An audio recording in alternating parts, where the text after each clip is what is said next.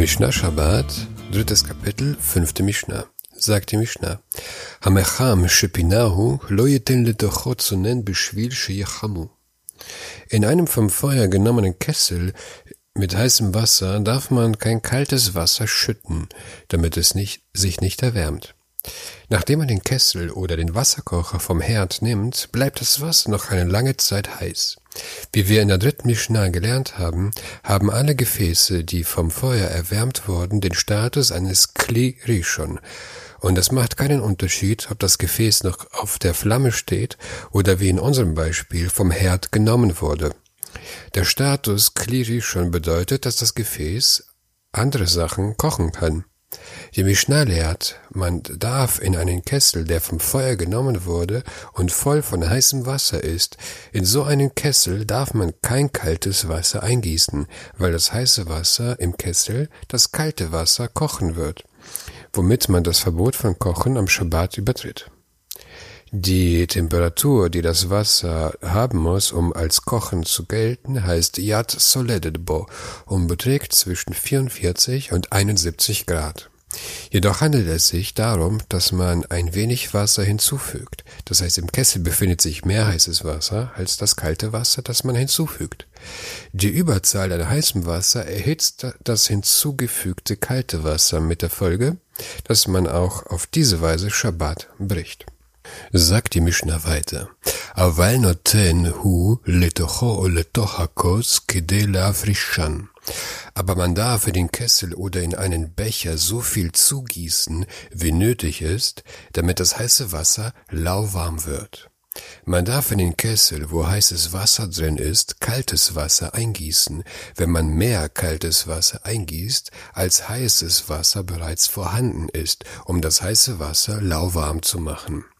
Dadurch wird das kalte Wasser nicht die Temperatur von Yad Soledetbo erreichen, das ist zwischen 44 und 71 Grad, und das unter der Bedingung, dass man das kalte Wasser in einem Gussstrahl ausgießt und nicht in kleinen Mengen.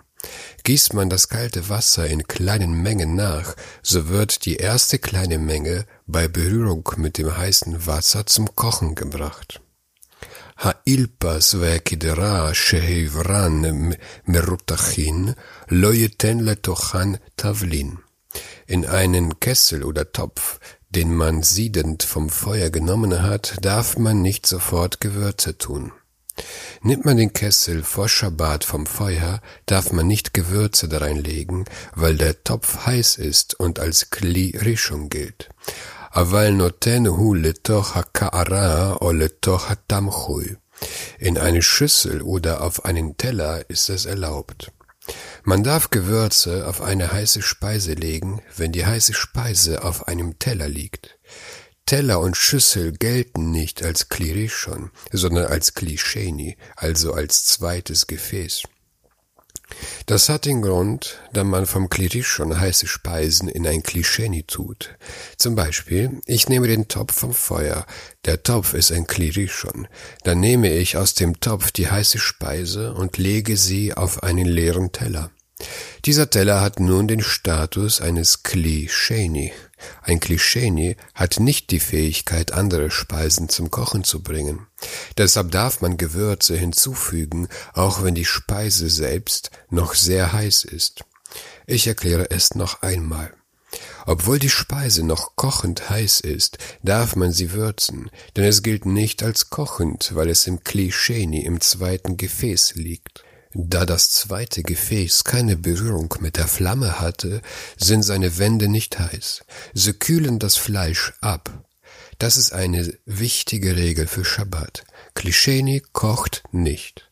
Jedoch ist das nicht so einfach, wie es klingt. Allgemein sollte man keine ungekochten Speisen im Klischeni liegen lassen, denn Sachen, die sehr schnell kochbar sind, wie Teeblätter, kochen auch im Klischeni. Praktisch bedeutet es, gieße ich heißes Wasser am Schabbat aus einem Klirischon in einen Klischeni, darf ich Teeblätter oder Teebeutel nicht in das heiße Wasser tauchen. Obwohl es ein Klischeni ist, sind Teeblätter leicht kochend und kochen sogar im Klischeni. Wie kochen Juden Tee am Schabbat?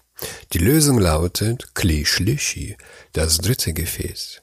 Das funktioniert so.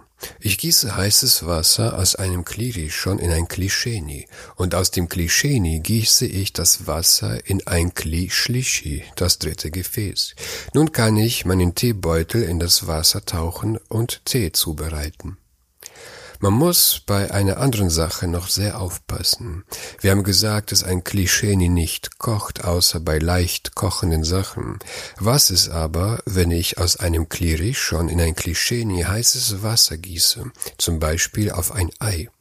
Nach der Meinung aller Poskim gilt das als Kochen, wenn ich in einem Gussstrahl gieße.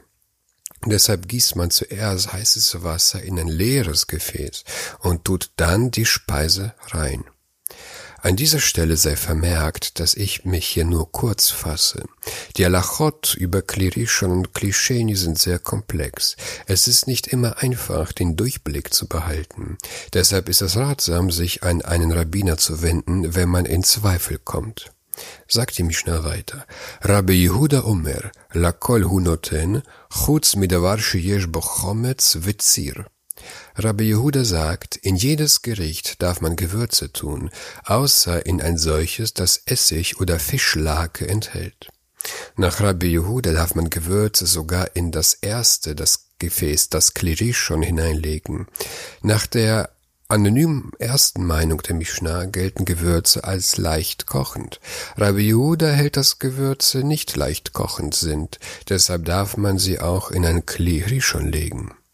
Rabbi Yehuda erwähnt auch etwas anderes sehr Interessantes. Befindet sich Essig oder Fischlake in einem Klischeni? Fischlake ist eine Flüssigkeit, die aus beim Salzen aus dem Fisch heraustritt. Darf man kein Gewürz hinzutun, weil Fischlake und Essig durch ihre Schärfe den Kochvorgang unterstützen und das Gewürze zum Kochen bringen. Die Alacha ist nicht nach Rabbi Yehuda. Zuletzt eine Testfrage. Wir haben gelernt, dass man Tee nur in einem Klischlishi, dem dritten Gefäß, zubereiten darf. Das heißt, der Wasserkocher ist Gefäß Nummer eins. Vom Wasserkocher in eine leere Tasse ist Gefäß Nummer zwei. Und von der leeren Tasse in eine zweite leere Tasse ist Gefäß Nummer drei. Jetzt erst darf man einen Teebeutel eintauchen. Im Gegensatz dazu sagte unsere Mishnah, dass man Gewürze in einem Klischeni zubereiten darf. Was ist also der Unterschied zwischen Gewürzen, die man in einem Klischeni zubereiten darf, nach Rabbi Yehuda sogar in einem Klirishon, und Teeblättern, die man nur in einem Klischlishi zubereiten darf? Schreibt eure Antwort in den Kommentar zum Podcast.